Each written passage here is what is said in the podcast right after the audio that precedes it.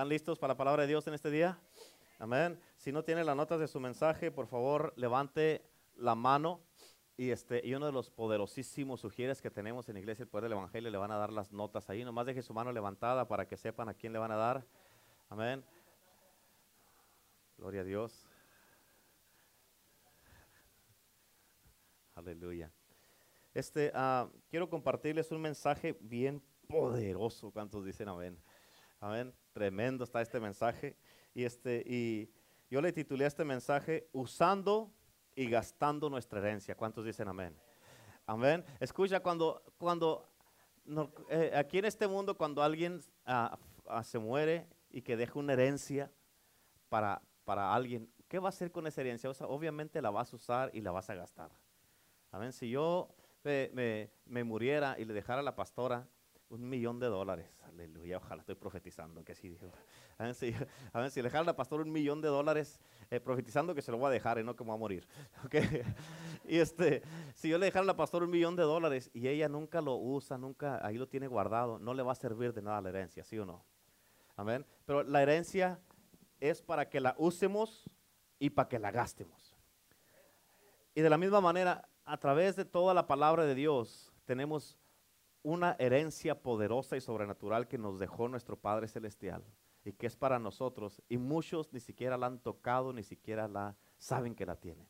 Amén. Y de eso te quiero hablar en este día. Quiero que repitas conmigo estas palabras. de hoy en adelante voy a usar mi herencia y lo que es mío, porque Dios me lo dio a mí para usarlo. ¿Cuántos dicen amén? Ok, escúchame, porque uno de mis trabajos principales como tu pastor, obviamente, es apuntarte primeramente a Cristo. Amén. Pero uno de mis principales trabajos también es enseñarte a descubrir tu herencia, cómo usarla y cómo gastarla. Amén. Y eso quiere decir que aprendamos a usar ilimitadamente las promesas dadas a Dios por nosotros. Amén. Tenemos muchas promesas y todas las promesas de Dios para nosotros, hermanos, son es nuestra herencia.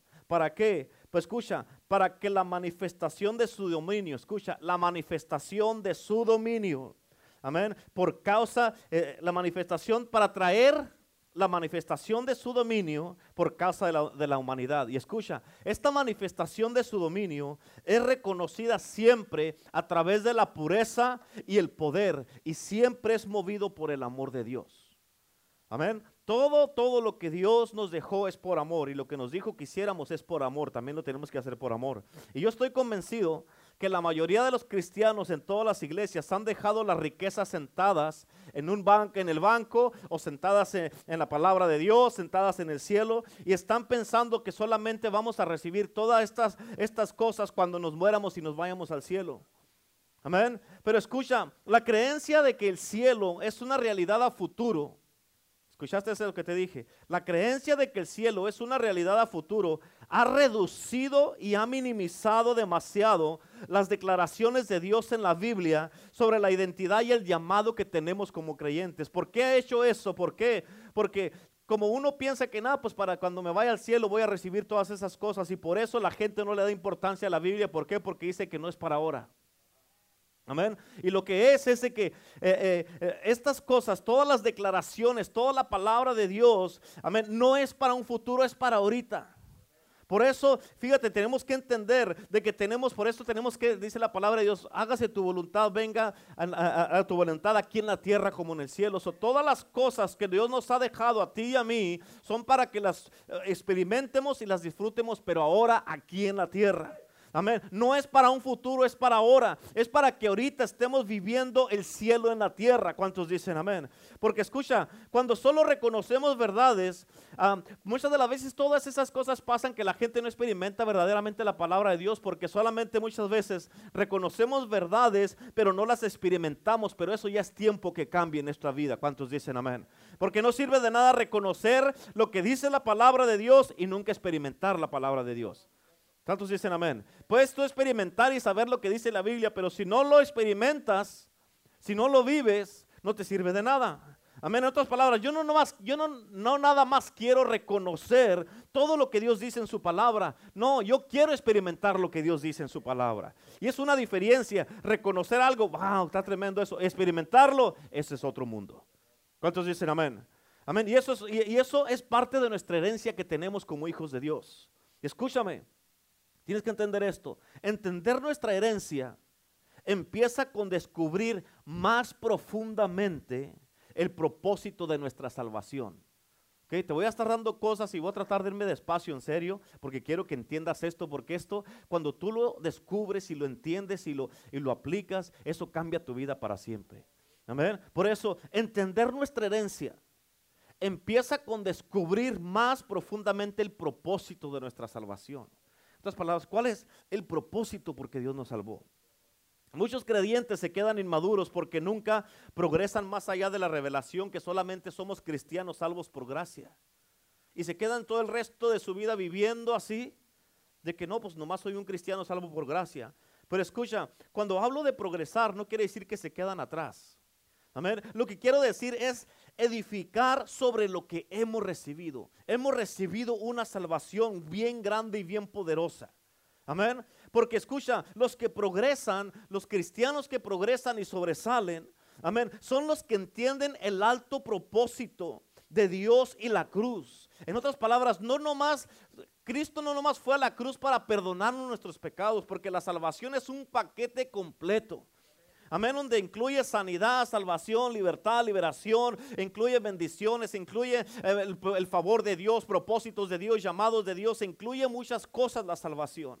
Amén. Y si tú nada más, y si tú nada más piensas que la salvación es para eh, que Cristo nomás fue a la cruz para salvarnos y fue todo, amén, te estás perdiendo de toda una vida llena de bendiciones y de poder y de gloria, de majestad y de todo lo que Dios tiene para nosotros. ¿Cuántos dicen amén? Amén. Pero escucha, fue la razón que Cristo fue a la cruz fue para perdonarnos y lavarnos con la sangre de Cristo. Pero fíjate, Él nos está invitando a una íntima relación con familiar con el Padre, o sea, con nuestro Padre celestial a través de Cristo Jesús, tú y yo podemos tener una relación personal tan poderosa con nuestro Padre Celestial. Pero para poder nosotros conocer a nuestro Padre Celestial, tenemos primeramente que conocer a Jesús. Pero para conocer a Jesucristo, tenemos que pedir al Espíritu Santo que nos traiga a Jesús al Salvador, porque el Espíritu Santo nos lleva a Jesús y Jesús a través de él podemos llegar al Padre. Por eso Jesucristo dijo, nadie viene al Padre sino por mí. ¿Cuántos dicen amén? Amén. Y es bien importante que entiendas esto. Amén. Por eso, como Él es nuestro Padre Celestial, fíjate en Juan capítulo 1, versículo 12, ahí en tus notas dice, mas a todos los que le recibieron, ¿escuchaste? ¿A quién? A todos los que qué? Los que qué? Escucha, aquí está haciendo una división. Está diciendo a todos, sí dice todos, pero nomás los que lo recibieron. Okay? Dice, los que creen en su nombre les dio potestad de ser hechos hijos de Dios. ¿Verdad que no dice sobrinos ni nietos? Somos, o sea, en otras palabras, los antes de que tú y yo recibiéramos a Cristo Jesús, porque toda la gente dice que todos somos hijos de Dios, ¿es cierto eso? Antes de que tú hayas recibido a Jesucristo como Señor y Salvador, tú y yo éramos creación de Dios. Amén, se nos consideraba como un árbol, como un león, como una águila, como una, eh, una montaña, creación de Dios. Pero dice, a los que lo recibieron solamente y los que creen en su nombre se les dio potestad de ser hechos hijos de Dios. Amén. Eso es bien importante. En otras palabras, esta postura legal cuando recibimos a Cristo Jesús, esta postura legal de, legal de relación con Dios como sus hijos y hijas, es precisamente lo que nos da nuestra herencia. Amén. Si no eres un hijo de Dios, no tienes una herencia en Cristo. Ahora, fíjate, esto nos lleva allá a Romanos capítulo 8, Versículo 14 al 17, no te vayas corrido, tú sigue, me dice, porque todos los que son guiados por el Espíritu de Dios, estos, ¿escuchaste? Estos son hijos de Dios. ¿Quiénes son los que son hijos de Dios? Los que son guiados por el Espíritu de Dios. Ahora la pregunta para ti, para mí, no te vayas corrido, mírame acá. La pregunta para ti es, ¿en qué áreas de tu vida no estás siendo guiado por el Espíritu de Dios? Porque en todas las áreas que tú no estés siendo guiado por el Espíritu de Dios, tú estás diciendo, no soy hijo de Dios.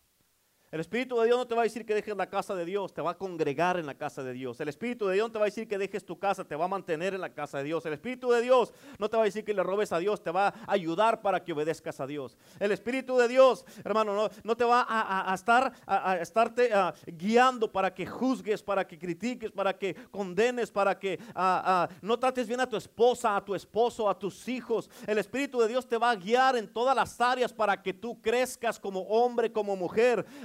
Pero en todas las áreas donde tú no estás siendo guiado por el Espíritu de Dios, sea aquí, mira, o sea por aquí, o sea por aquí, amén, allí tú estás diciendo, yo no soy hijo de Dios. Lo dice claro la Biblia aquí, dice, porque todos los que son guiados por el Espíritu de Dios, estos, dice, estos son guiados, son hijos de Dios. Versículo 15 dice, escucha lo que dice, pues no haber recibido el espíritu de esclavitud, no haber recibido cuál espíritu? Para estar otra vez en temor. Escúchame, escúchame, no te vayas corrido. Toda la persona que está en temor es porque está en esclavitud. Porque dice la palabra de Dios que el temor es un espíritu. Amén. Dice, no haber recibido el espíritu de esclavitud, o sea, no estás esclavizado. ¿Para qué? Para estar otra vez en temor. El temor es un espíritu. Y cuando tienes ese espíritu de temor, estás en esclavitud. ¿Sí me, me explico? Por eso es importante no nomás leer la Biblia, sino que entenderla. Eh, ok, ¿por qué dice esto? ¿Por qué dice aquí? ¿Por qué dice allá? Por eso no dice no haber recibido el espíritu de esclavitud para estar otra vez en temor. ¿Qué es lo que hemos recibido entonces? Ahí nos dice, sino que haber recibido el espíritu de adopción. En otras palabras, Cristo eh, nos adoptó y somos hijos del Padre. Amén. Hemos recibido el espíritu de adopción por el cual podemos clamar Abba Padre. Amén. Y el Espíritu mismo, versículo 16, da, da, testimonio a nuestro espíritu de que somos hijos de Dios. En otras palabras, solamente con el Espíritu Santo tú vas a poder entender literalmente y verdaderamente lo que quiere ser, lo que quiere decir ser hecho un hijo de Dios. Amén. Sin el Espíritu Santo vas a pensar que eres un hijo de Dios, pero erróneamente. ¿Por qué? Porque para ser hijo de Dios en Juan 1.12, lo que leímos ahorita, dice la palabra de Dios que los que lo recibieron y los que creen en su nombre, se les dio la potestad de ser hechos hijos de Dios. Amén. en otras palabras, no serás un hijo de Dios si no recibes a Cristo y si no crees en Él. Y ya que crees en Él, el Espíritu Santo viene y mora aquí dentro de ti. Y cuando ya está morando dentro de ti, el Espíritu que está dentro de ti te va a dar testimonio que eres su hijo. ¿Estamos o no? ¿Me explico? Bueno, bueno, gloria a Dios. Dice el, versículo 17, y si hijos, también herederos, herederos de Dios, imagínate, herederos de Dios y coherederos con Cristo. Si es que padecemos juntamente con Él, para que juntamente con Él seamos glorificados. Fíjate, escúchame, el hecho de que somos herederos de Dios es algo que te vuela los sesos. Amén, te deja con la boca abierta. En otras palabras, es demasiado para poder entender eso de que somos herederos de Dios. Pero escucha, no tenemos que conformarnos solamente con leer estos versículos y quedarnos con la boca abierta y decir, soy heredero de Dios, oh my God. No, escucha, ese no es el propósito de las escrituras. Amén. ¿Por qué? Porque escucha esto, las escrituras, la palabra de Dios, la Biblia, profetiza nuestro potencial y lo que podemos hacer. Y es un potencial que tenemos que perseguir toda nuestra vida. Porque como tú lees la palabra de Dios, todo esto son es toda la herencia que Dios nos dio de lo que puedes hacer, cómo puedes moverte, las cosas que puedes lograr. ¿Por qué? Porque como dice la palabra de Dios, al que cree, ¿cuántos dicen amén? Juan dice que se nos ha dado la potestad y el derecho de ser hechos hijos de Dios, pero escucha, cuando Dios nos invita a una relación personal con Él, Él nos está invitando a un proceso, ¿escuchaste? Cuando Dios nos, cuando Jesús, Dios nos invita a una relación personal e íntima con Él, escucha, Él nos está invitando a un proceso, ¿a qué nos está invitando? A un proceso, escucha, de, de convertirnos en y transformarnos en. Ahorita te voy, a, decir en qué. Esta transformación se puede medir en nuestras vidas porque en Jesucristo tenemos el modelo de en quién nos estamos convirtiendo y transformando. Sí, o sea, nos estamos convirtiendo como Cristo y, y, transformando a la imagen de Cristo Jesús. Amén. Por eso dice la palabra de Dios, fíjate en Romanos 8:29, porque a los que antes conoció, también los predestinó. La palabra predestinar quiere decir de que antes que existieras ya tenías un destino. Este destino no lo tienes mientras no recibas a Cristo Jesús. No se, va a no se va a llevar a cabo tu destino mientras no conozcas y recibas a Jesucristo como Señor y Salvador. Amén. Tienes un destino. Vienes a Cristo Jesús. El destino este en tu vida se activa. Pum, y empiezan a pasar cosas en tu vida. Por eso, que es una promesa? Es de que Dios mira tu futuro y te está hablando aquí conforme a lo que ya tiene viene para tu vida. Amén. Por eso, te predestinó desde antes lo que ya viene para tu vida. Vienes a Cristo Jesús y, se activa ese, ese destino que está antes predicho para ti. Amén. Y empiezas a caminar en tu destino y digamos que a medio camino te apartas de Dios, se para ese destino y tú depende de ti si se cumple o no se cumple te quedas firme en la casa de Dios, se va a cumplir. Te sales de la casa de Dios, te dejas a Dios y te alejas de Dios, ese destino nunca se va a cumplir. ¿Cuántos dicen amén? ¿Sí me están entendiendo? Ok, versículo 29. Porque los que antes conoció, también los predestinó para que fuesen hechos. ¿Para que fuesen qué? Conforme a la imagen de sus hijos. En otras palabras, para convertirnos como Jesús. Para que Él sea el primogénito entre muchos hermanos. En otras palabras, quiere decir que Jesús es nuestro hermano. Nuestro hermano es el que nos salvó. ¿Cuántos dicen amén? Y escucha, nosotros tenemos el derecho de convertirnos como Cristo, como nuestro hermano mayor. Y estamos destinados para ser completamente restaurados a la imagen y semejanza de Dios, que es lo que dice Génesis capítulo 1, que nos hizo a su imagen y semejanza. Amén. En otras palabras, eh, estamos siendo completamente restaurados a nuestra imagen y semejanza original.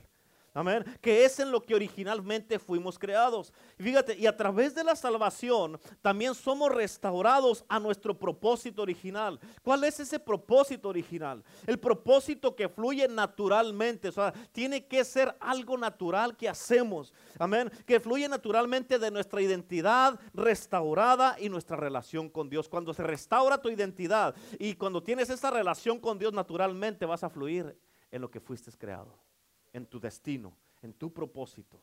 ¿Me están entendiendo o no? ¿Están seguros? No quiero decir que no, pastor, como que no le entendí. Si dice amén es que sí. ¿Ok? Porque si no vuelvo a empezar otra vez. sí. Ok, fíjate. Ahora, hablando de eso, de, hablando de nuestro propósito original, en Efesios capítulo 2, versículo 10, la Biblia dice de esta manera, porque somos hechura suya. O sea, Dios nos hizo. ¿Sí entiendes eso? Creados en Cristo Jesús. ¿En quién fuimos creados? somos hechura de Dios, pero nos creó en Cristo. ¿Sí o no? ¿Para qué? Para buenas obras. ¿Escuchaste? Para buenas obras. Tú y yo fuimos creados para hacer buenas obras. Aquí no dice malas, ni a medias, dice buenas obras, clarísimo, ¿sí o no? Amén. Dice, las cuales Dios preparó de antemano. ¿Cuándo fue de antemano? Antes de que predestinaran. Amén. Desde antes que fuéramos predestinados. Fíjate, ¿para qué? Para que anduviésemos en ellas. ¿Estamos bien? Ok, escucha, pero ahora escucha esta, porque aquí está hablando que hemos creados para buenas obras. Tienes que entender esto. Las obras, escucha esto, las obras no nos van a salvar. ¿Sí o no? ¿Estamos conmigo? Pero escucha, es bien importante que entiendas esto. Las obras no nos van a salvar, pero sin el fruto de las obras en nuestras vidas, vamos a tener la ausencia de la evidencia que nos identifica que somos nuevas criaturas y que hemos sido salvos y que hemos nacido de nuevos. En otras palabras, lo que hacemos nos da una identidad y una evidencia que hemos cambiado y que hemos nacido de nuevo. Nuestras obras deben de cambiar cuando venimos a Cristo. ¿Sí? Así como la naturaleza de Dios, escucha, en la naturaleza de Dios, fíjate, eh, la naturaleza de Dios es revelada en lo que Dios hace. ¿Sí o no? en lo que Dios hace. De la misma manera, la evidencia que tú y yo estamos siendo transformados a su imagen y semejanza, amén, se puede mirar en lo que nosotros hacemos también para Dios. ¿Sí o no? ¿Estamos? Bueno, ok. Quiero que me lo entiendas bien. ¿Sí estoy explicándome bien o no? ¿Sí me están entendiendo? Bueno, ok. Ahora, ¿cuáles son las obras? Tienes que entender esto porque quiero explicártelo bien porque ayer le estaba platicando a la pastora yo anoche y, este, y le estaba compartiendo varias cosas. Pero quiero que entiendas esto. ¿Cuáles son las obras? Porque escucha, es muy fácil reducir las enseñanzas de Jesús a lo que podemos hacer solamente humanamente posible. Amén. Es como, como quien dice, en darle de comer a los pobres, ropa a los necesitados, visitar a la gente en los hospitales, que esas cosas no son malas. No son malas. Esos actos de bondad y expresiones son esenciales en la vida de un cristiano. Pero si eso es todo lo que hacemos en nuestras vidas, eso no es servir a Cristo. Amén. Que si tenemos que ayudar a alguien a darle comer, claro que sí. Que si tenemos que vestir al que está desnudo también. Visitar al enfermo, sí. Amén. Pero si eso es todo lo que hacemos, eso no es servir a Cristo. ¿Cuántos dicen amén? Eh, porque Jesús mismo, él, él, específicamente usó el término de buenas obras. ¿Para qué? Para describir milagros, señales, prodigios, sanidades, restauraciones, liberaciones, echar fuera demonios, amén, traer salvación al mundo. Esas son las buenas obras que él estaba hablando.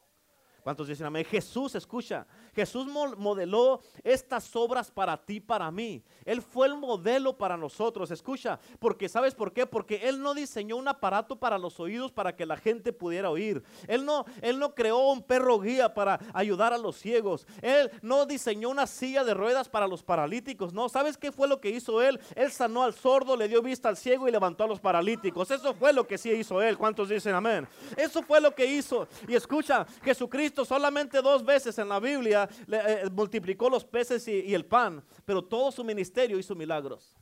Todo su ministerio predicó la palabra de Dios. Todo su ministerio echó fuera demonios. Todo su ministerio anduvo haciendo la voluntad del Padre. Pero solamente dos veces le dio de comer a los pobres y, este, y hizo esas cosas. ¿Sí me entiendes? Pero ¿cuáles son las buenas obras que habla Jesús entonces? Milagros, señales, sanidades, prodigios, liberaciones, amén, restaurar, salvar a los perdidos. Esas son las obras que habla el Señor. Amén. Cualquier persona, por eso hay muchas organizaciones que no tienen que ser organizaciones cristianas que pueden darle de comer a los pobres. Pero eso no quiere decir que están haciendo la voluntad de Dios. ¿Sí me entiendes? Hay muchas, aquí en el valle hay muchas. Yo conozco varias organizaciones que no tienen nada que ver con la iglesia ni con Cristo le dan de comer a los pobres, son buenos actos de bondad. Pero las buenas obras que abra Jesús de las que él estaba hablando es de libertar a un enfermo, sanar a los perdidos, amén, sanar a los, a, los que están enfermos, eh, eh, liberar a los cautivos, amén, predicar el evangelio, amén, salvar a los que están perdidos. Por eso hacemos lo que hacemos en los evangelismos, ¿cuántos dicen amén? Pero escucha bien importante, esta conclusión tan grande de las buenas obras viene de mirar, viene de estudiar el libro de Juan. Ahorita estoy en una jornada, le dije a la pastora, estoy en una jornada en el libro de Juan, especialmente en el Juan capítulo 14, 15 y 16, te lo recomiendo porque de ahí es donde voy a predicarte el Espíritu Santo. Lee esos tres capítulos, yo los he leído un montón de veces en estos días. Pero escucha, porque estas buenas obras no solo revelan a Jesús como el ungido de Dios. Pero escucha, es, las, las buenas obras también revelan la naturaleza específica de su relación que tenía con su Padre. Cuando tú tienes una relación íntima con tu Padre Celestial, con el Espíritu Santo y con Jesús, y eso te lleva a una relación con el Padre, automáticamente tus acciones van a revelar a quién estás sirviendo. ¿Cuántos dicen amén? Por eso, en, el libro de Juan capítulo 14, ahí en tus notas dice, versículo 8 al 12 dice, Felipe le dijo, Señor, muéstranos al Padre y nos basta. Jesús le dijo, tanto tiempo hace que estoy con vosotros y no me has conocido, Felipe. El que me ha visto a mí, ha visto al Padre. ¿Escuchaste eso? ¿Escuchaste eso? Jesús le estaba diciendo a Felipe, mírame acá, le dijo, hey, si tú me has visto a mí, has visto al Padre. Ahorita en este punto, en este tiempo, en nuestro tiempo, en tu tiempo y en el mío, ahora los que nos vean a nosotros tienen que ver a Jesús. ¿Sí me, ¿Sí me explico? Los que miraban a Jesús miraban al Padre. Pero en nuestro tiempo, los que nos miren a nosotros tienen que mirar a Cristo. ¿Sí?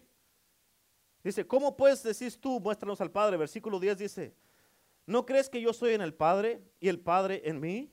Las palabras que yo os hablo, no las hablo por mi propia cuenta. Escucha lo que dice aquí. Sino que el Padre que mora en mí hace las obras. ¿Qué es lo que hace el Padre? En otras palabras, Jesucristo dijo, yo no estoy haciendo estas cosas.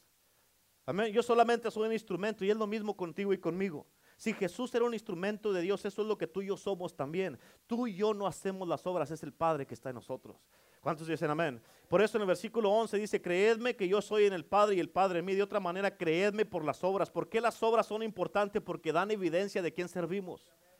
Amén. Y por eso el versículo 12, hablando de las obras, dice, de cierto, de cierto os digo, el que cree en mí, las obras que yo hago, él también las hará y aún mayores porque yo voy al Padre. Amén. Ahora, fíjate, no pudo haberse dicho más claro. Dice los que creemos en Él, los que creemos en Él, escucha, demostraremos y haremos las mismas obras que Él hizo, que son señales y prodigios. Y escucha, aún más allá, fíjate, aún más las declaraciones eh, implican que los que creemos en Él, ¿quiénes? Los que creemos en. Aquí está también haciendo una distinción. Si tú crees en mí, vas a hacer esto, si no, no vas a hacer nada. Los que creemos en Él, también caminaremos en la misma clase de relación que Él tuvo con su Padre. Es bien importante que entiendas esto. Jesucristo aquí a través de la palabra, que es parte de nuestra herencia, nos da muchísimas claves de lo que podemos hacer, recibir y ser bendecidos con toda clase de cosas. Amén. Y parte de nuestra herencia es que podemos tener una relación con nuestro Padre Celestial.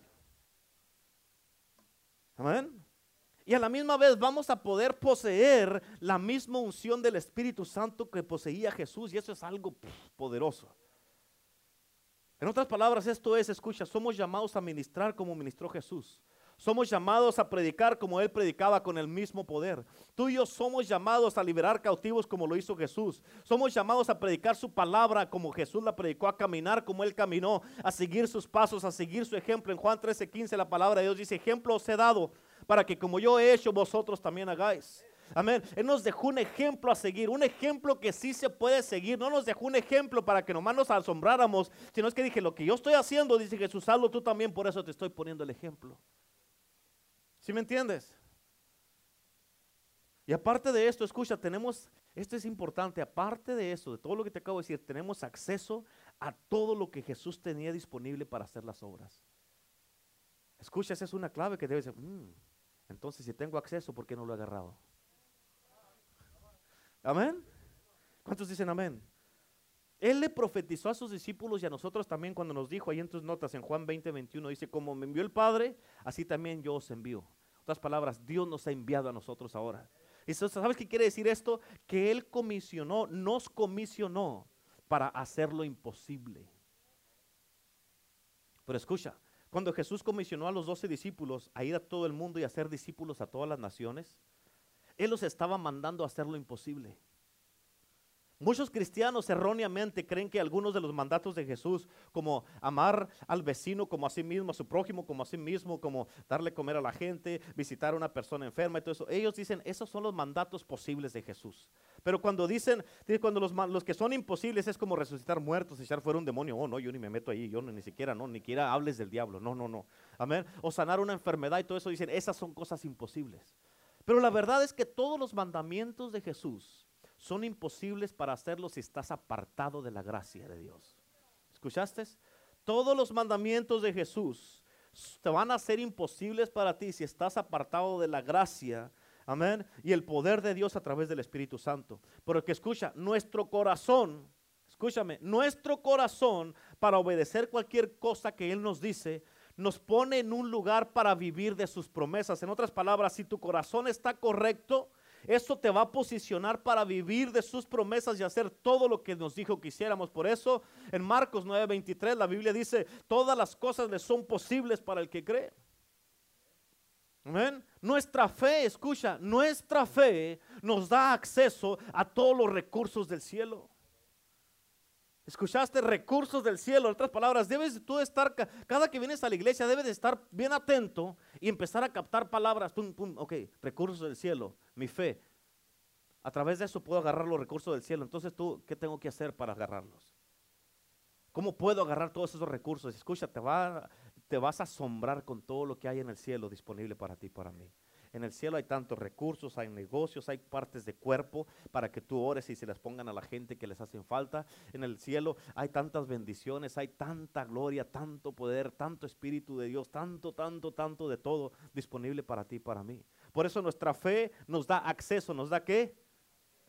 Cáptalo, acceso acceso. Esta palabra quiere decir que esto te ayuda para que entres a donde están los recursos del cielo. Es por eso que Jesús nos comisionó a ti y a mí para hacer lo imposible, porque Él sabe. ¿Sabes por qué nos comisionó? Porque Él sabe que sí lo podemos hacer. Si Él supiera que no íbamos a poder hacer algo, amén, no nos hubiera dicho que lo hiciéramos. Pero porque Él sabe que sí podemos, por eso nos comisionó. ¿Por qué? Porque Él mira tu potencial, aun cuando tú no miras el potencial en ti mismo. Algunos de ustedes tienen un llamado poderoso. Amén. Para algunos de ustedes tienen un llamado para pastorear, para ser evangelistas, para ser ah, ah, pastores, para hacer toda clase de cosas. Un llamado poderoso en Cristo y Jesús cree en ti, Dios cree en ti, tiene un llamado. Él mira el potencial que está en ti, pero tú tienes que creerlo y tú tienes que creer que sí lo puedes hacer y eso es parte de tu herencia. Amén. Nosotros como hijos y hijas de Dios, escúchame, estamos destinados para revelar y manifestar a nuestro Padre Celestial al cargar su semejanza, la semejanza de Dios. Tú y yo, como hija, como hijo de Dios, tú yo, se nos ha comisionado que tú y yo, es más, eres, estás destinado para manifestar la semejanza de Dios en este mundo. Y lo hacemos esto como Cristo lo hizo. ¿Cómo podemos hacerlo? Teniendo comunión con el Padre y caminando en la unción del Espíritu Santo. Amén. Trayendo el cielo a la tierra. Amén. A través de demostraciones de poder. Y todo esto está en el contexto de enseñar el amor de Dios al mundo. En otras palabras, por amor hacemos lo que hacemos. Por amor vamos al evangelismo. Por amor a Dios estoy aquí en la casa de Dios y estoy atento para escuchar una palabra, como les predicó la pastora. Una palabra de Dios. Amén. Por amor a Dios estoy atento, por amor a Dios estoy apasionado, por amor a Dios voy al evangelismo, vengo a los discipulados, vengo a cada servicio, estoy en las actividades, por amor a Dios me someto, por amor a Dios le soy fiel, por amor a Dios diezmo, por amor a Dios sirvo a Cristo con todo mi corazón porque yo sé las promesas que tengo y todo lo hacemos y todas esas son obras de evidencia que hemos recibido la salvación. Amén. Por esta razón tenemos que aprender a usar y gastar nuestra herencia y jalar de las grandes promesas de Dios para el beneficio de toda la gente que nos rodea. Escucha la herencia de Dios. Tú vas a ser sumamente bendecido, pero no nomás se trata de ti, se trata para que tú ayudes a alguien más. Amén. No podemos olvidar que fue la muerte de Cristo Jesús la que permitió que la esencia de su voluntad, escucha, fue la muerte de Cristo Jesús la que permitió que la esencia de su voluntad de Dios, amén, fuera soltada al resto de la familia que somos tú y yo aquí en la tierra. Amén. La esencia de la voluntad de Dios fue soltada a ti y a mí gracias a la muerte de Cristo Jesús. Amén. No tenemos que esperarnos, escucha, a que muéramos para usar nuestra herencia. Porque nuestro propósito en la tierra requiere, escucha, nuestro propósito, tienes que captar esto y no se te olvide. ¿Ok? ¿Listos? Nuestro propósito en la tierra, aquí en este mundo, requiere recursos celestiales para cumplir nuestro propósito. Amén. No lo vas a poder hacer con tus propias fuerzas o nomás, porque Jesucristo mismo nos dijo, yo no hago nada por mí mismo, el, el Padre. Es una conexión que hay. Amén. para poder tú y yo cumplir nuestra misión en la tierra necesitamos recursos celestiales. ¿Cómo agarramos esos entonces? Amén. Y escucha, la unción para sanar, escúchame porque esto tienen que entenderlo todos, hombres y mujeres. La unción para sanar, para liberar, echar fuera demonios y predicar la palabra de Dios, compartir la palabra de Dios, escúchame, no va a tener, es más, no va a tener ningún valor cuando ya estés en el cielo. Amén. Porque esta unción, esta gloria, esta presencia, este derramamiento, este glorioso derramamiento del Espíritu Santo, la gloria de Dios en nuestras vidas, todo eso, escúchame, la tenemos que usar aquí y ahora que estamos en la tierra. Porque escucha, nomás ponte a pensar, ¿para qué vas a querer poder en el cielo? ¿A quién le vas a predicar la palabra en el cielo si ya están todos salvos? ¿A quién vas a ir a sanar en el cielo? Déjeme orar por usted. Ahí dice, ¿por qué vas a orar por mí? Ya estoy sano. Amén. ¿A quién vas a liberar de la depresión en el cielo si ya están todos libres? Allá en el cielo no hay más tristeza, no más dolor, no más llanto, no más trabajo, no más viles, no más este, uh, traiciones, no más este, ah, que me dejó el esposo, que me dejó el esposo. Ya no va a haber nada absolutamente. ¿Por qué? Porque estamos, vamos a estar libres en el cielo. Y la unción la tienes que usar aquí en la tierra. En el cielo no vas a necesitar unción. ¿Cuántos dicen amén? Por eso, todo lo que tienes, todo lo que tengo, lo unimos todos juntos y juntos hacemos un poderoso equipo para usar la unción unos con otros. ¿Cuántos dicen amén? Todo lo que Dios quiere que hagamos, escucha, es aquí en la tierra. Todo lo que Dios quiere que tú hagas personalmente es aquí en la tierra, no en el cielo. Y este paquete de herramientas que ya tenemos, la necesitamos usar para traer las naciones a Jesús. Porque Él es el deseado de las naciones, dice la Biblia. nomás que las naciones no lo saben todavía. Amén. Y por eso tenemos que ser más como Él para que la cosecha se convierta en todo lo que Dios desea. Y entonces, vaya conmigo entonces. Y escucha, y entonces si nuestro, si nuestro derecho de convertirnos en hijos y hijas de Dios, escucha lo que te estoy diciendo, nos da acceso a la misma clase de relación que tenía con Jesús con el Padre. ¿Escuchaste lo que dije? Amén si nuestro derecho, ya tenemos el derecho cuando recibimos a Cristo como Señor y Salvador, nos da el derecho de convertirnos en hijos de Dios, y si eso nos da acceso para tener la misma relación que tenía Jesús con su Padre, ¿cómo le hacemos entonces para crear esta relación? Es buena pregunta, ¿sí o no? ¿Cómo le hago, pastor? Porque Jesús también se encargó de eso. Él no dejó ningún detalle sin arreglar. Amén. Él, lo modeló esto para nosotros. Jesús, escucha, Él no salió del vientre de María con una mente adulta, conociendo cuál era su identidad y su destino. Él no pasó así. Él tuvo que pasar el mismo proceso de madurez y aprendizaje que nosotros. Amén. La Biblia dice en Hechos, Hebreos, perdón, Hebreos 5.8, aunque era hijo por lo que padeció, escucha lo que dice, aprendió la obediencia. Jesucristo mismo tuvo que aprender obediencia. ¿Cuántos dicen amén? Aún de que por ser el Salvador ya sabía todo. No, tuvo que aprender la obediencia. ¿Cuántos dicen amén? Amén. Él fue, entre, fíjate, Jesús fue entrenado en su relación con Dios. Desde pequeño lo mandaban a la escuela.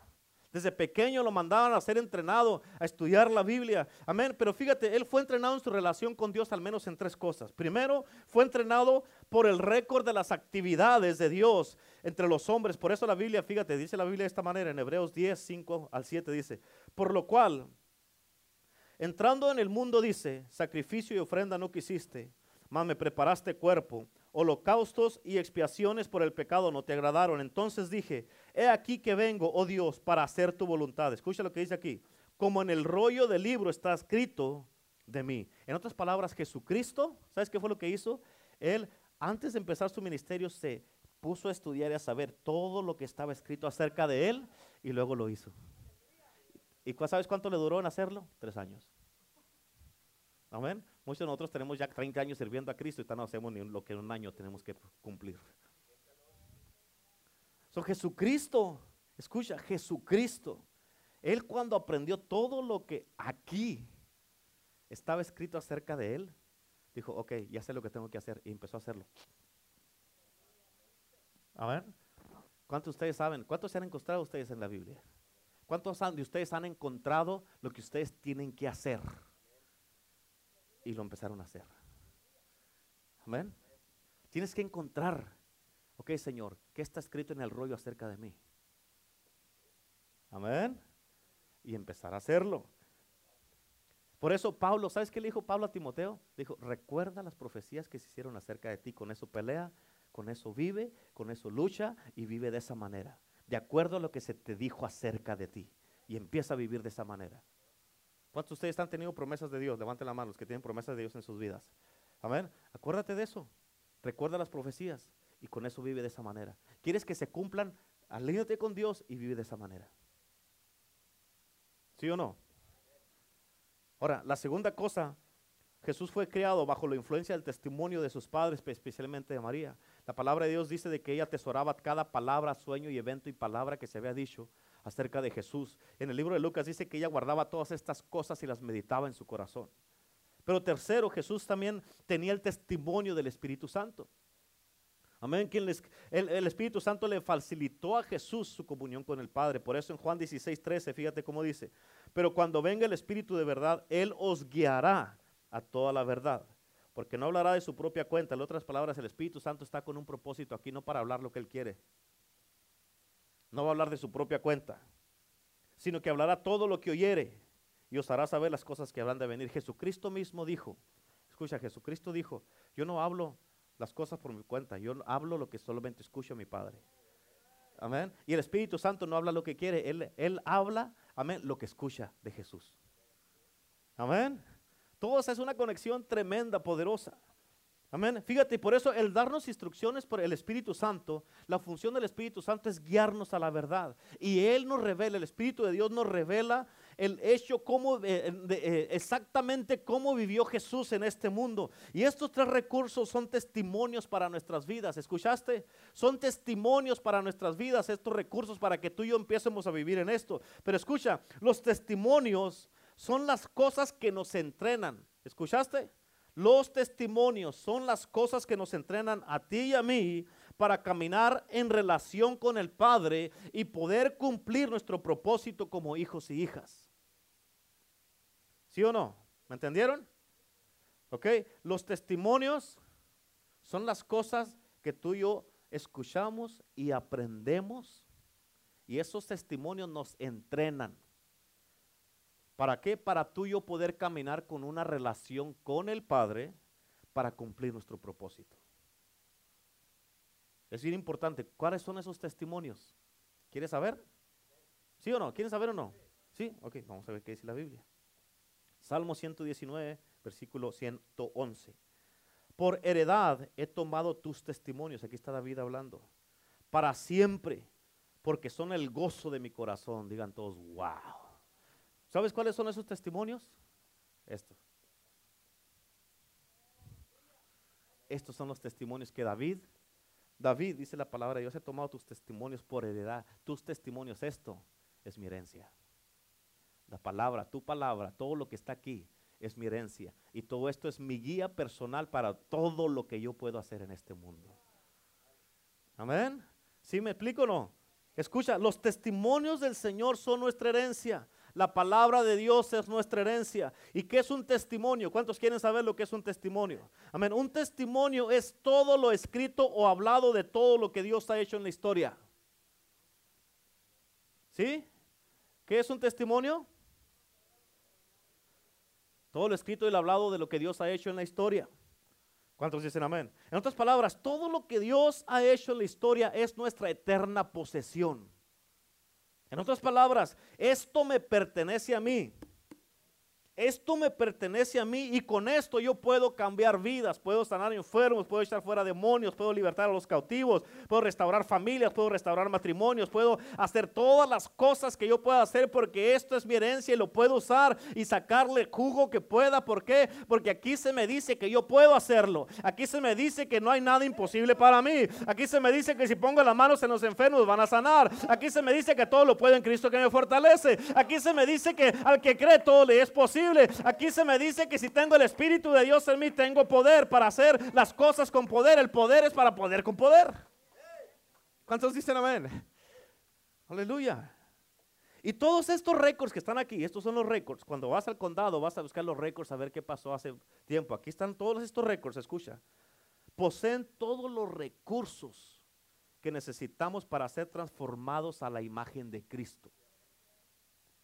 Amén y para convertirnos en unos transformers a través de demostrar sus buenas obras. Ahora, ¿cuál es el propósito de este mensaje? ¿Cuántos están contentos? ¿Cuál es el propósito de este mensaje? Escucha, el propósito de este mensaje es que tú medites y examines el peso y el poder de la herencia que tienes. El peso y el poder de la herencia que tienes, pero también para que lo demuestres por lo que es Él. Amén. Soltando el poder milagroso de Dios. Tú tienes que entender, híjole, nunca lo había mirado de esa manera. Todo eso me pertenece a mí, exacto. Todo eso es para ti, para mí. Ahora, ¿lo vas a usar y a gastar o nomás lo vas a tener ahí, en una vitrina guardado? Amén. Algo que es bien poderoso que tenemos que entender, escucha, es que los testimonios, tienes que entender esto, ¿ok? Los testimonios revelan a Dios. ¿Entendieron eso? Sí, amén. Los testimonios revelan a Dios. Y también es que los testimonios, escucha, escucha, un testimonio se trata de lo que Dios ha hecho, no nosotros. ¿Me entiendes? Cuando los creyentes, los creyentes o los cristianos escuchan la palabra testimonio, lo asocian en cómo ellos vinieron a Cristo. O alguien que experimentó un milagro, pero escucha, nosotros, tienes que entender esta parte, nosotros nunca somos los más importantes en los testimonios. ¿Sí? nosotros nunca somos los más importantes en los testimonios. Que Cristo me sanó de esto, yo no soy el importante porque Él fue el que lo hizo. Ah, ahí sí lo entendieron, ¿verdad? Entonces, pastor, a ver, dígame, dígame. No, ahí está. ¿Ok? Porque sí, si fui sanado de esto, mi matrimonio fue restaurado, mis hijos fueron salvos, este, Dios me salvó de esto, Dios me sacó de aquello, sí, pero Él lo hizo. Amén. Estas otras palabras, nuestras historias son testimonios porque dicen lo que Dios ha hecho, no nosotros. ¿Sí? ¿Cierto o no? Amén. Y escucha, esto es bien importante que lo entiendas. Sí, sí está, estoy despacio ahora, ¿verdad? ¿Sí está bien? Espero. Esto es muy importante que lo entiendas, escúchame es que nosotros no tenemos, escucha, tienes que entender esto, nosotros no tenemos testimonios al menos que hayamos experimentado una invasión divina de Dios en nosotros. Amén. Y nosotros somos sus testigos. Podemos ser testigos de Dios solamente al grado que nosotros nos encuentremos con Él y su poder. Amén. Por eso la palabra de Dios dice en Hechos 1.8, dice que después de que viene el Espíritu Santo y recibamos poder, vamos a poder ser sus testigos. En otras palabras, sin el Espíritu Santo nunca vas a poder ser un buen testigo. Necesitamos el Espíritu de Dios. ¿Estamos o no? Ok, gloria a Dios. Un testigo, escucha, un testigo quiere decir alguien con un testimonio. Ok, tú estás dando testimonio de lo que pasó, lo que viste o experimentaste. Amén. Que es la misma palabra que Jesucristo usó para describir a sus verdaderos discípulos. ¿A quiénes? sus verdaderos, verdaderos discípulos. Por eso, si eres verdadero discípulo, vas a ser un testigo. Si no eres verdadero discípulo, no vas a ser testigo de Dios para nada. Amén. Y eres, la pregunta es, ¿eres un verdadero discípulo? Si eres un verdadero discípulo, ¿por qué no vas a evangelizar tu vecindario? Amén. ¿Tienes el Espíritu de Dios, sí o no?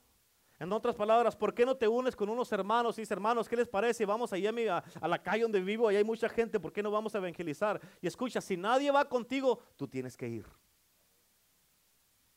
Porque el día que te pregunte Dios, ¿por qué no me, no me obedeciste? ¿O por qué no fuiste al evangelismo? ¿Por qué no obedeciste a tu pastor? ¿Qué le vas a decir? ¿Es que nadie quiso ir conmigo? ¿Cuántos dicen amén?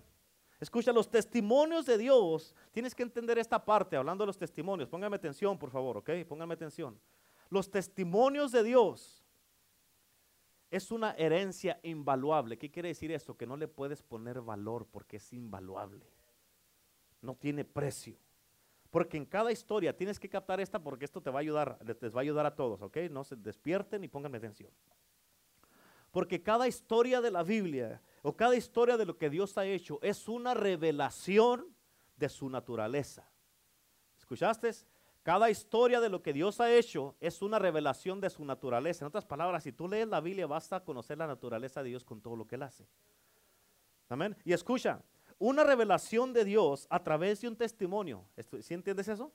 Una revelación de Dios a través de un testimonio siempre es una invitación para conocer a Dios de esta manera. Una revelación de Dios a través de un testimonio es una invitación para que conozcas a Dios en esa manera. Por ejemplo, nuestra hermana Cristina el miércoles compartió de una sobrina que ella en cuanto se graduó al siguiente día se fue a vivir con otra mujer, o sea, con otra mujer, dos mujeres juntas, se fue a vivir y estaba como lesbiana. Y le, habló su hermana a ella, le dijo, quiero que oras por mi hija porque hizo esto y esto y esto y esto. Y ella en ese momento oró y Dios le, Dios le dio una palabra. Háblale para que regrese a su originalidad. Capta, acuérdate lo que te dije, capta palabras para que tú lo hagas también. Dios le dijo, ora para que regrese a su qué? Originalidad. Amén. Y lo hizo así y dejó de orar. Dice, parece que vivió como siete meses con esta mujer y un día se levantó en la mañana, estaba acostada en la misma cama y miró a la mujer y dijo, ¿qué estoy haciendo aquí? ¿Qué estoy haciendo aquí? Le vino como un despertar y eso es lo que es un avivamiento, un despertar del Espíritu Santo. Digo, ¿qué estoy haciendo aquí? Y en ese momento dice que se levantó, agarró sus cosas y se fue con su mamá a su casa, regresó con su mamá. Y allí cuando estaba con su mamá en su casa, llegó arrepentida y orando con una vergüenza que no puede con nadie todo eso. Pero escucha, la revelación es de que a través de este testimonio tú puedes conocer, es una invitación de Dios para que lo conozcas de esa manera. Para que tú conozcas a Dios de esa manera. En otras palabras, Dios te está invitando para que lo conozcas de esa manera. En otras palabras, ¿qué hay? Hay muchas áreas en tu vida que tú tienes que llamarlas a su estado original. Amén. Tu matrimonio, tus hijos, tu vida espiritual. ¿Cómo estabas cuando estabas en lo más alto con Dios? Regresa a tu estado. Ese es tu estado original. Amén. ¿Cómo está? ¿Cuál es el llamado que tienes en tu vida? Es esto estado original. ¿Cómo estás tú? Amén. ¿Cómo debe de estar tu casa? Es esto estado original. ¿Cómo debe de estar tus hijos? ¿Cómo debe de estar tus finanzas? ¿Cómo debe de estar en Cristo Jesús? ¿Cómo debe de estar todas las áreas? ¿Cómo debe de estar la iglesia? Esta iglesia nació en avivamiento. Ese es el estado original de esta iglesia. Por eso todos juntos debemos declamar y regresar las cosas a su estado original. ¿Cuántos dicen amén? Y todo eso es una invitación de Dios para que lo conozcamos de esa manera. Amén. Voy a dar un testimonio aquí de nuestra hermana Jocelyn. Ella cuando vino aquí a la iglesia, llegó aquí a la iglesia, escucha, llegó y venía con, pensamientos suicidas. Venía en depresión. Y venía eh, eh, eh, con espíritus que la estaban atormentando, cosas que estaban atormentando su vida. Amén. Vino aquí a la casa de Dios, estuvo buscando ayuda en otras iglesias, no la pudieron ayudar. Vino aquí, se nos tomamos el tiempo, Dios la liberó, Dios la sanó, Dios la restauró. Y ahora es una, es una muchacha libre aquí en la casa de Dios. ¿Por qué? Porque Cristo tuvo un encuentro con Cristo. Y eso, esa es la manera, una manera que Dios está diciendo, me puedes conocer y me voy a revelar a ti en esta manera. Amén. Yo no sé tú, pero yo cada que la miro, yo digo, le doy gracias a Dios. ¿Por qué? Porque hey, yo, prefiero, yo prefiero tenerla aquí en la iglesia que se haya suicidado, que esté en depresión o esté encerrada o esté que el demonio la esté atormentando. Y este es un milagro de Dios. Y es Dios diciéndonos, hey, me quiero revelar a ti de esta manera. Quiero que me conozcas de esa manera. Amén, la hermana, todos conocen a nuestra hermana Noemí. Ella estaba completamente hecha pedazos en el hospital, no está aquí ahora para que no la busquen. ¿okay? Este, ella estaba en el hospital hecha pedazos y el que esté caminando y haciendo danzas en la casa de Dios es un milagro de Dios y Dios te está diciendo, hey, estas cosas las estoy revelándote a ti para que me conozcas de esa manera. Y todas cosas que están pasando en la iglesia, muchas de las veces, escúchenme por favor, escúchenme, todas estas cosas muchas veces, escucha, a veces uno se enfoca en tantas cosas que están pasando, que el hermano, que la hermana, que el pastor, que la pastora, que eso, que aquí, que estos, que allá, y uno no mira lo que Dios está haciendo. No mira uno lo que Dios está haciendo. Pero ya te dije de la, de la, sobrina de la hermana Cristina, ya te dije de Jocelyn, ya te dije de Noemí. Los jóvenes, aunque muchas veces uno piensa, no, no está pasando nada con ellos, que cuándo van a agarrar la, la, onda. Escucha, allá en, la, en, la, en el Yamoca está América. Está entrada en el Yamoca. Está la que ya también enseñó interés, es esta Juliana, la hija de César y Yolanda, que va a querer servir allá en el Yamoca. Amén. Allá con, con el Evo está Sergio. Amén. Y está también América ayudándole a Leibo allá. Amén. Aquí en el Kingdom Productions, en la iglesia de inglés, está eh, el Chris, está Natalie, está eh, el Leibo, está América y Jocelyn. Amén. Y esta Juliana también ya enseñó interés que quiere hacer, parte de eso. Amén. ¿Y de dónde está saliendo todo eso? Esas son cosas que están pasando en la casa de Dios. Amén. Otra vez estaba platicando con una persona y dijo que estaba a punto de hacer algo. Y cuando lo iba a hacer, entró mi llamada y dijo, no, digo, no, no, no puedo hacer, no puedo hacer porque Dios estaba tratando ahí en ese momento con, con ella. Estaba otra persona que ya había decidido ya nunca regresar a la casa de Dios, pero en ese momento le habló una persona Amén. Y le dijo, necesito que me lleves a tu iglesia, por favor. Y allí tuvo que cambiar su decisión y vino a la iglesia y está en la casa de Dios todavía. Son cosas que Dios hace en la casa de Dios. Son cosas que Dios se manifiesta. ¿Cuántos dicen amén? Amén. Es importante que lo entiendas. Aleluya. Y hay hermanas nuevas que han estado viniendo a la casa de Dios. Y a través de esta decisión, hermano, eh, otras personas están conociendo a Cristo y están viniendo a la casa de Dios. ¿Cuántos dicen amén? Amén, hermano Carlos, que Dios lo sanó de cáncer. Ese es un milagro. Y todas estas cosas están pasando. Y por eso si nos enfocamos en que este, que aquel, que aquí, que allá, que esto, que el otro, que no me cayó esto, que no me cayó que se te va a pasar todas las grandezas de Dios. Y no vas a poder conocer a Dios de esa manera. ¿Amén? Todas estas cosas están pasando en la iglesia, pero muchas veces porque uno está enfocado a tantos problemas, se nos pasan las cosas. O sea, con todo esto podemos conocer y encontrar a Cristo de esta manera. Escúchame. Y estos encuentros nos transforman. Y gente transformada transforma gente. Amén. David conocía el corazón del Padre. Él sabía que las revelaciones tenían la naturaleza de Dios. Por eso, fíjate todo lo que Dios ha hecho. Amén. Y ahí vas a conocer la naturaleza de Dios. Escúchame. No nomás son palabras que ya todo el mundo sabe, pero en verdad Dios es bueno.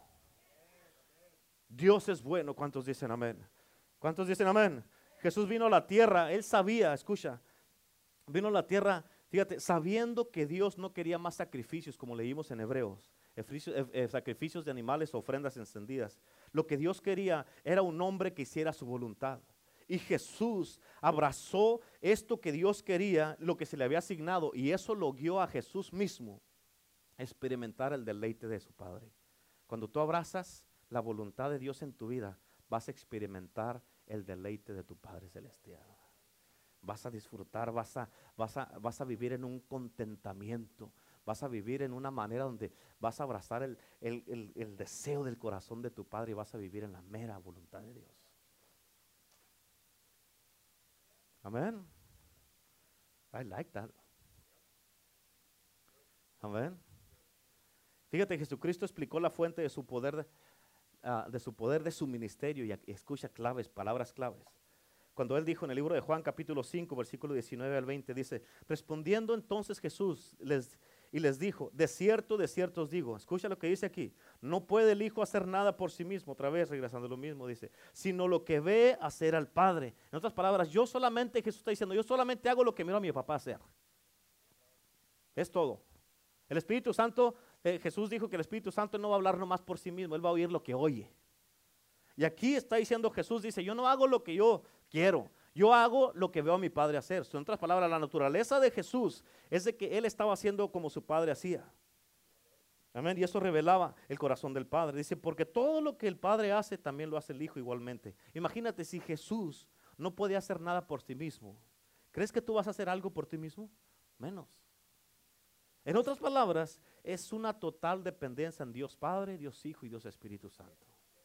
Amén. El versículo 20 dice, porque el Padre ama al Hijo y le muestra todas las cosas que Él hace. Escucha, cuando tienes una relación con Dios de tal manera, el Padre te va a revelar todas las cosas. ¿Cuántos dicen amén?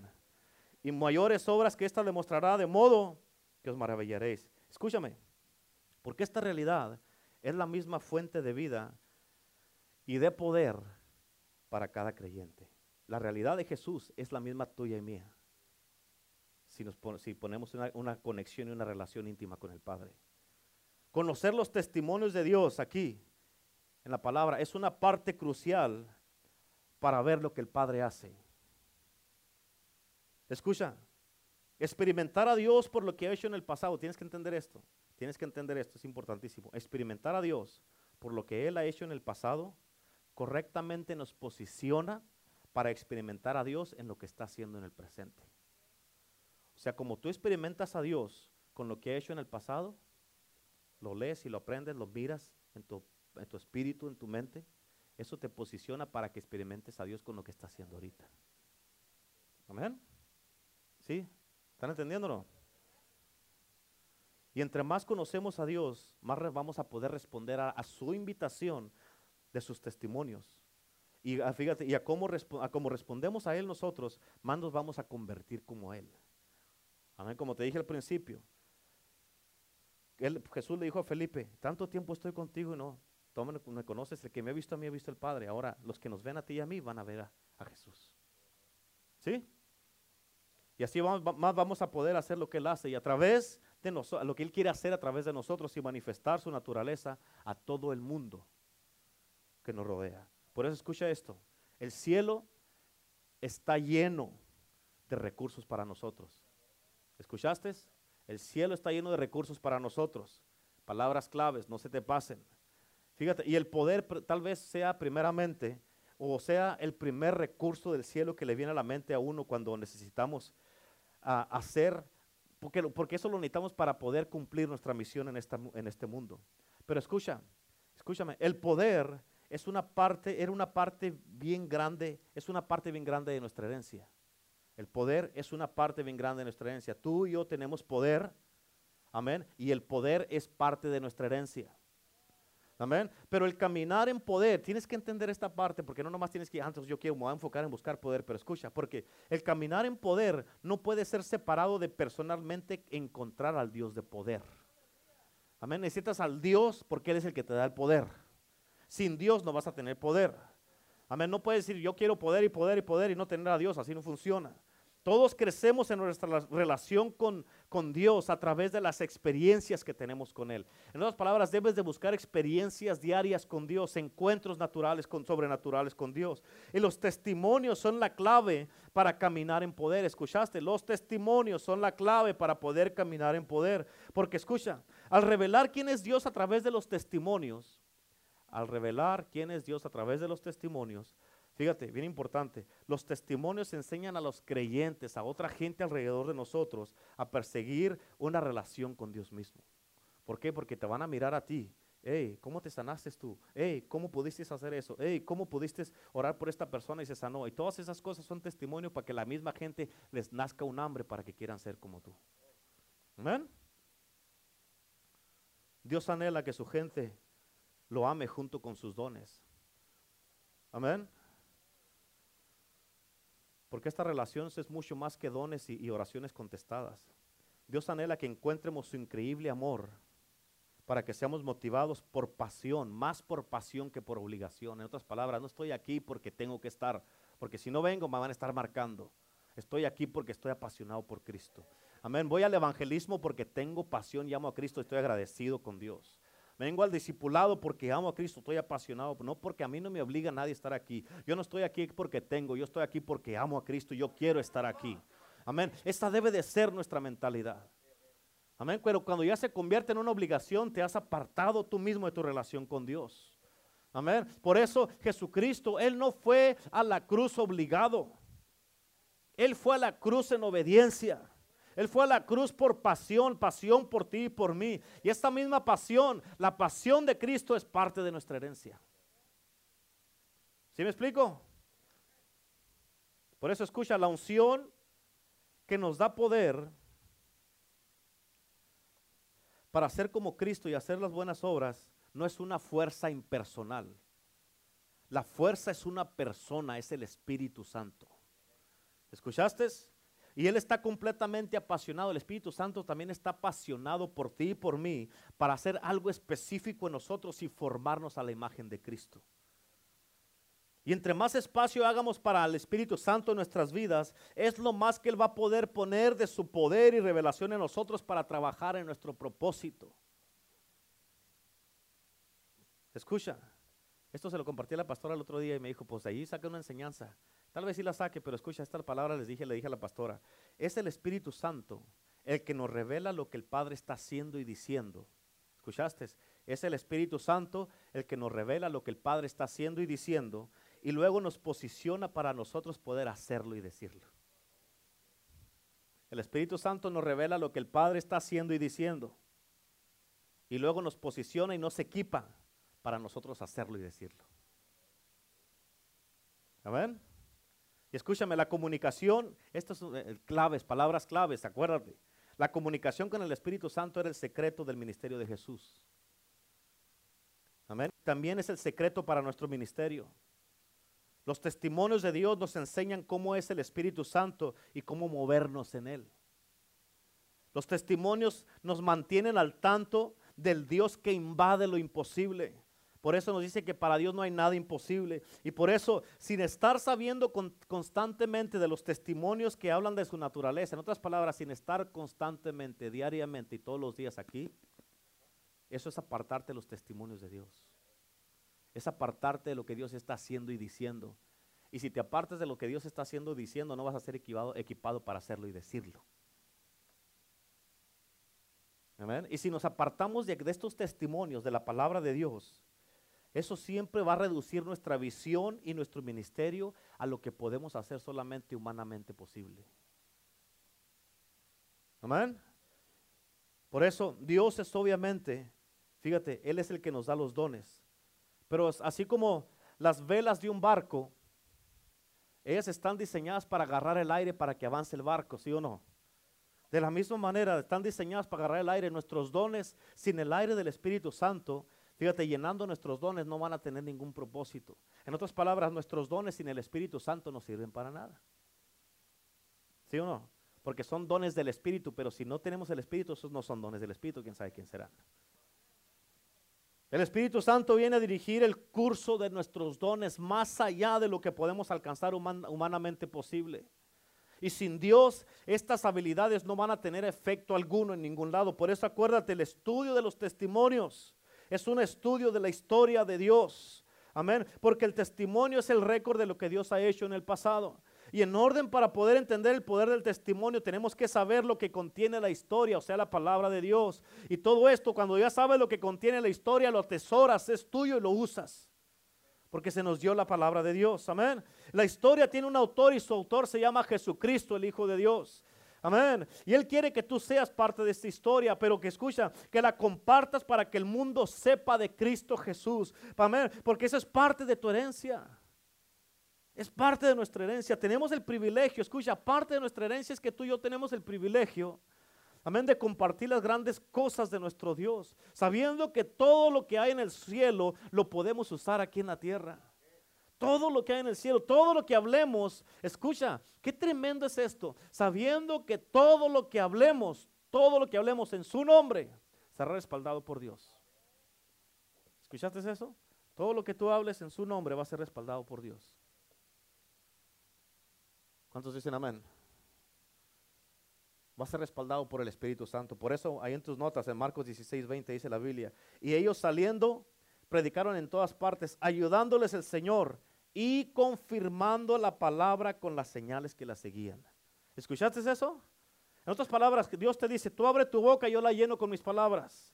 Tú ora por los enfermos y yo los sano. Tú predicas salvación y yo sano a la yo salvo a la gente. Amén. Tú ora por los enfermos y yo me muevo poderosamente. Ve a libertar cautivos y yo confirmo lo que salga de tu boca y yo lo voy a hacer a través de ti. Amén. Tú da testimonio de Jesús, dice la palabra de Dios, y él va a atraer toda la gente hacia él mismo. En otras palabras, Dios dice, yo confirmaré, yo voy a confirmar la palabra que tú hables o lo que tú hagas o lo que tú digas. Nomás haz algo o di algo y vas a ver lo que va a pasar.